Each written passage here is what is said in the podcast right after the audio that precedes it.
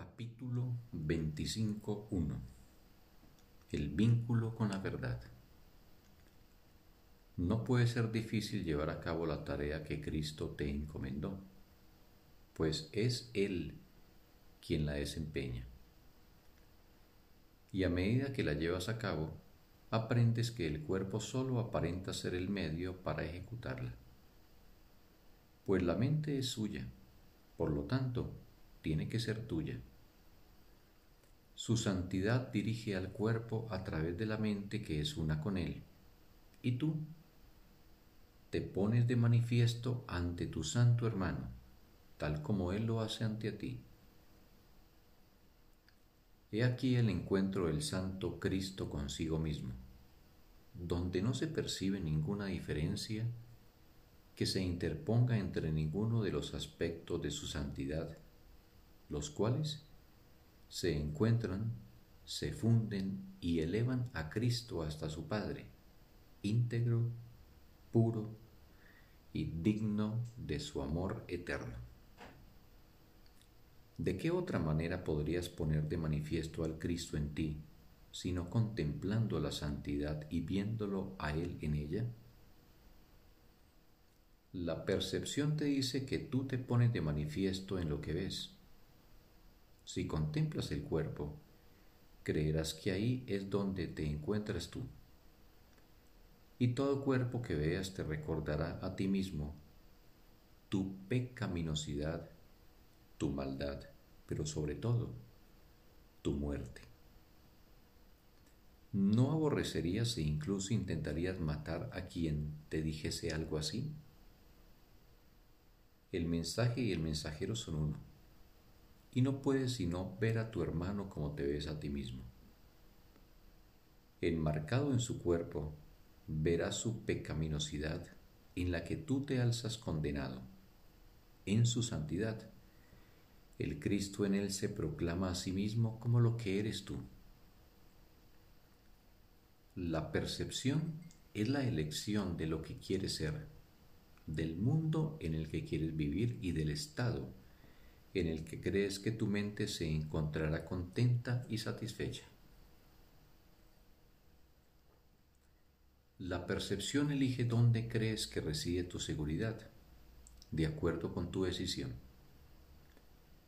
Te revela lo que eres tal como tú quieres ser y es siempre fiel a tu propósito, del que nunca se aparta y no da el más mínimo testimonio de nada que no esté de acuerdo con el propósito de tu mente. Lo que percibes es parte de lo que tienes como propósito contemplar, pues los medios y el fin no están nunca separados. Y así aprendes que lo que parece tener una vida aparte en realidad no tiene vida en absoluto. Tú eres el medio para llegar a Dios no estás separado ni tienes una vida aparte de la suya. Su vida se pone de manifiesto en ti que eres su hijo. Cada uno de sus aspectos está enmarcado en santidad y pureza perfectas y en un amor celestial tan absoluto que sólo anhela liberar todo lo que contempla para que se una a él. Su resplandor brilla a través de cada cuerpo que contempla y lleva toda la oscuridad de estos ante la luz, al mirar simplemente más allá de ella hacia la luz. El velo se escorre mediante su ternura y nada oculta la faz de Cristo de los que la contemplan. Tu hermano y tú os encontráis ante Él ahora para dejar que Él descorra el velo que parece manteneros separados y aparte. Puesto que crees estar separado, el cielo se presenta ante ti como algo separado también. No es que lo esté realmente, sino que se presenta así a fin de que el vínculo que se te ha dado para que te unas a la verdad pueda llegar hasta ti a través de lo que entiendes el Padre, el Hijo y el Espíritu Santo son uno, de la misma manera en que todos tus hermanos están unidos en la verdad cual uno. Cristo y su Padre jamás han estado separados, y Cristo mora en tu entendimiento, en aquella parte de ti que comparte la voluntad de su Padre.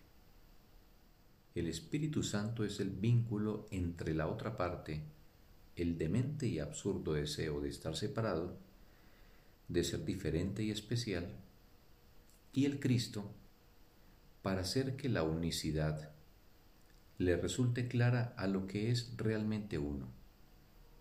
En este mundo, esto no se entiende, pero se puede enseñar. El Espíritu Santo apoya el propósito de Cristo en tu mente, de forma que tu deseo de ser especial pueda ser corregido allí donde se encuentra el error. Debido a que su propósito sigue siendo el mismo que el del Padre y el del Hijo, Él conoce la voluntad de Dios, así como lo que tú realmente quieres. Pero esto solo lo puede comprender la mente que se percibe a sí misma como una y que consciente de que es una, lo experimenta así. La función del Espíritu Santo es enseñarte cómo experimentar esta unicidad qué tienes que hacer para experimentarla y a dónde debes dirigirte para lograrlo. De acuerdo con esto, se considera el tiempo y el espacio como si fueran distintos, pues mientras pienses que una parte de ti está separada, el concepto de una unicidad unida, cual una sola, no tendrá sentido. Es obvio que una mente así de dividida jamás podría ser el maestro de la unicidad que une a todas las cosas dentro de sí. Y por lo tanto, lo que está dentro de esta mente y en efecto une a todas las cosas, no puede sino ser su maestro. Él necesita, no obstante, utilizar el idioma que dicha mente entiende, debido a la condición en que esta mente cree encontrarse. Y tiene que valerse de todo lo que ella ha aprendido para transformar las ilusiones en verdad y eliminar todas tus falsas ideas acerca de lo que eres, a fin de conducirte allende la verdad que se encuentra más allá de ellas. Todo lo cual puede resumirse muy simplemente de la siguiente manera. Lo que es lo mismo no puede ser diferente y lo que es uno no puede tener partes separadas. Fin del texto. Un bendito día para todos.